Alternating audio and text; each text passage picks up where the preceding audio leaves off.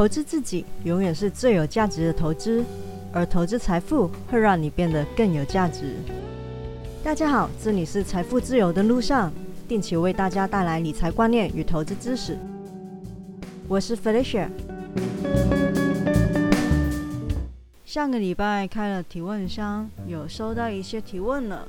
这个礼拜会继续的收集提问。对投资理财，或者是对我本人有什么问题，都可以在资讯栏的 Google 表单连接里填写表格提问。不过想跟大家说一下，如果要问投资方面的问题，希望可以问的比较明确一点，不然只有大方向的话，题目真的太大了，我会不知道应该解答那一部分才对。例如说是退休提领。请问你是想要问劳退基金的吗？还是想要问如何规划准备退休的时候可以每月都提领的现金流？如果是问劳退基金的话，就有点派塞，因为我都是海外收入为主，所以真的不太了解台湾这个部分的情况。但如果是问怎么去规划准备退休的资金，应该要如何的分配？或许我可以在之后找一些时间，好好写一下文章，或者是录一集 podcast 解答。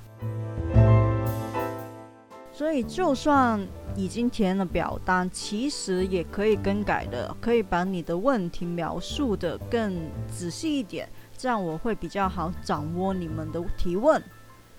另外，看到同学想知道一些比较基本的股票买卖知识。这一块其实我网站有，但是我知道之前的网站文章显示的版面可能会让你有一点比较难发现旧的文章，所以在上个礼拜我做了一点点排版上的更动，现在应该会比较容易翻到以前的文章了。那么如果想知道比较基本的股票知识，去我的网站 r o a d t o f i r e n o w dot com w o r l d to f i l a dot com，然后在选单里的理财知识与投资入门里面选择投资入门，翻一翻前面的文章就会有详细的教学，包括一些股票或者是投资的用语，当天的走势图要怎么看之类的。如果看了还是觉得有疑问，可以再具体描述，告诉我你遇到的问题。那么为了方便你们，我会把投资入门的文章的缩短网址的连接也放在资讯栏。美股方面，美股星期一是休市的，现在是美股的盘中时间，目前道琼跌幅是比较多。但说实在，看趴数的话也没有很多，现在也没有到一趴，其实是还好啦。现在美股除了一些适合定期投资的长期标的，或是真的有一些个股因为短期影响被下杀的，我个人是暂时采取观望的态度啦。上个礼拜五的八月份大飞龙就业数据，二十三点五万人。远远不及市场预期的七十二点五万人，是差很多的。媒体的报道都蛮大的篇幅，但是上个礼拜五的股市并没有太大的反应。正面看待的话，有更多人是认为应该要延缓紧缩，会觉得联准会在九月二十三号公布的利率决策会议。有可能会再推迟收债开始的时间，或者至少是比预期来说减少规模。那负面看待的话，就是经济复苏不如预期的好，投资者会担心拖累股市长期的发展。但失业的人数，我觉得是有一点点失真了，因为美国政府很多的补助在刚过去的礼拜一才刚开始停止。所以说，美国人其实不那么急着打工。这个月开始的数据，也许才会比较能反映真实的市场情况。另外，美国全国房价的指数六月份年增也有十八点六趴，创历史的新高。大众对未来十二个月的通膨预期也一起往上走，贫富的差距也创下最近八年来的新高。达到六点一三倍。如果在全世界都资金泛滥的情况下，只是乖乖的做定存，而其他人懂得用钱滚钱、投资理财的话，自己和别人的差距就会扩大。不知道大家有没有把握到这段？就算不至于会让你直接翻身，但也至少可以让你追赶步伐的时期呢？如果紧收的太美，或者是规模没有抓得很好的话，是真的有可能会变成现在人们在说的停滞性通膨。正常来说，通膨跟失业率是存在交替的关系，也就是说，通膨高的时候，失业率是会比较低的，反之亦然。但停滞性通膨就会引起比较高的失业率和比较高的通膨，这是市场不乐见的。所以联准会下一步的决定显得特别的重要。我想有些薪水轻的投资者最近也会比较观望市场的情况，而不太会贸然的出手。尤其是我之前也讲过，美股很久没有大回调了，连五趴的回调都不怎么看到。就算是放到历史上，也是很罕见的情况。居高思维是很重要的。要是真的发生停滞性的通膨，投资者就会倾向持有现金、短期的债券或者是货币基金为主。再来就是比较刚需的公共事业、医药等股票，接着就是工业、制造业的股票。如果要把可能会发生停滞性通膨的因素考虑进来的话，或许要检视一下手上的持股是否需要调整哦。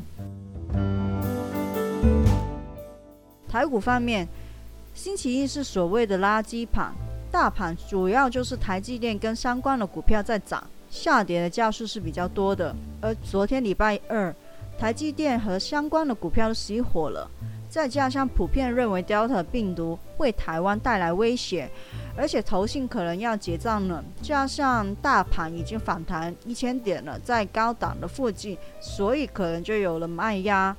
大盘还守在十日线之上，其实是还 OK 的，除非跌破十日线才是转弱。不过大盘与个股的表现可以是不同步的，所以还是得看你手中的短期持股有没有转弱了。Delta 虽然可怕，但是投资者其实会慢慢去习惯消化这类的消息，所以我个人认为。的确会对大盘有影响了，但总不至于像五月第一次爆发的时候那么的恐慌。值得长线持有的好股票还是可以继续的持有，那其他短炒的就自己再评估一下吧。虽然不太会像五月那么的恐慌，但还是要注意最近大盘才刚刚翻多，其实还不太稳，向下的震荡可能会比较剧烈。这种盘势通常都是以个股的表现为主。未必会有族群性的表现，还是要提醒大家，防疫不能放松。每个人都做好自己的本分的话，疫情就不会那么容易扩散了。像这种有危机的时候啊，很多人才会想到一些民生用品或者是食品公司的好，因为这些公司的业务类需又是刚需，虽然不见得很有成长性，但是现在够稳定，配息又好。有些朋友可能会疑惑，为什么台股的 ETF 好像都是着重在电子半导体类别，怎么就没有台湾前十大的食品公司或者是民生用品之类的 ETF 可以选择呢？像美国的 ETF 在民生用品或者是说必需性消费类股上有很多的选择，甚至可以包含不同国家、不同产业，风险分散的效果也不错。但说真的，美国的股票或者说是美国的企业面向的可不只是美国的市场，他们市场是全球的。而台湾毕竟是比较小的经济体，要像台积电一样面向全球的企业真的不多。而能够面向全球的企业，又多半是台湾的强项，也就是半导体。所以半导体占据台股比较多的权重。是合理也是正常的事情。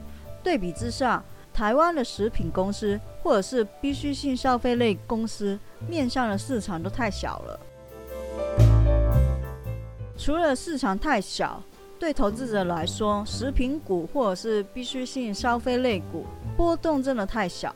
虽然是有些也能稳步成长，殖利率也很优，而在股灾崩盘的时候也相对抗跌，但成长也是相对的缓慢，长期几乎是静止的江波图是比较难吸引一般投资者的青睐。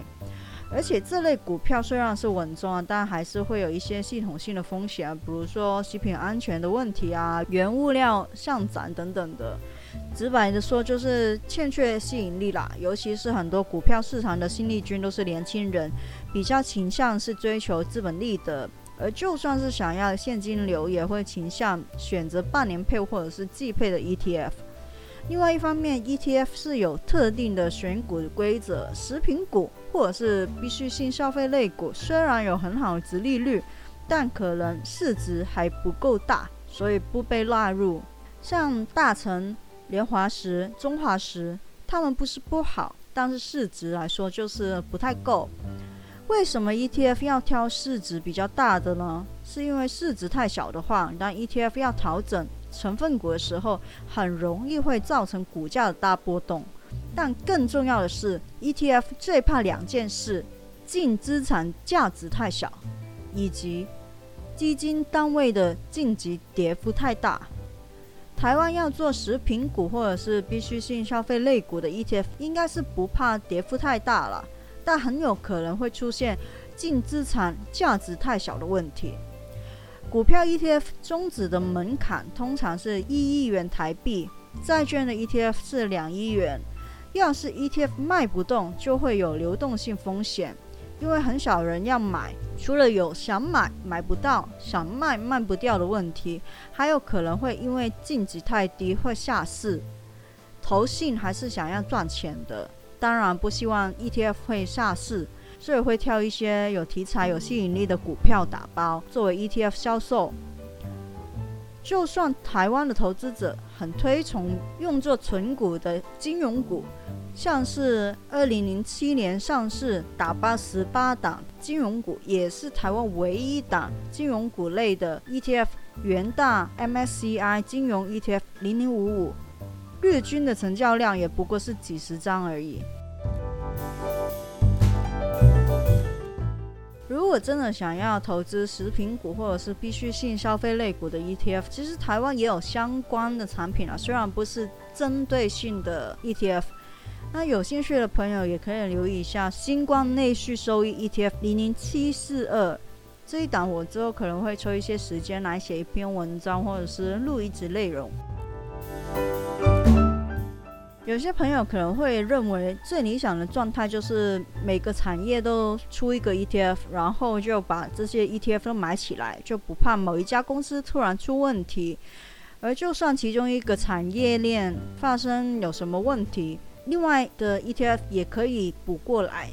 其实目前用元大中型一百 ETF 零零五一，再搭配台五十 ETF 零零五零或者是零零六二零八，就已经涵盖了大半个台湾的产业链了。但还是会有产业分配不均的问题，因为 ETF 产业类型的集中，主要也是因为台湾的强项产业类型真的是集中。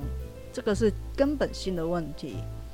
关于元大中型一百 ETF 零零五一之后会再做一集去介绍它。如果真的想要各行各业都投资一点的话，除了依照产业类别自己购买个股或者是零股去打造属于自己的个人 ETF 之外，还可以投资美股啦。因为美股就真的可以拥有各行各业甚至是全世界都打包的 ETF。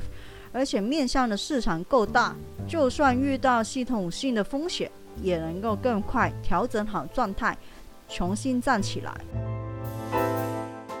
这一集的内容就到这里了，希望大家喜欢。喜欢的话，请订阅我的节目，或者是给我五颗星，分享给你的亲人好友听听看。我是 Felicia，下次见哦，拜拜。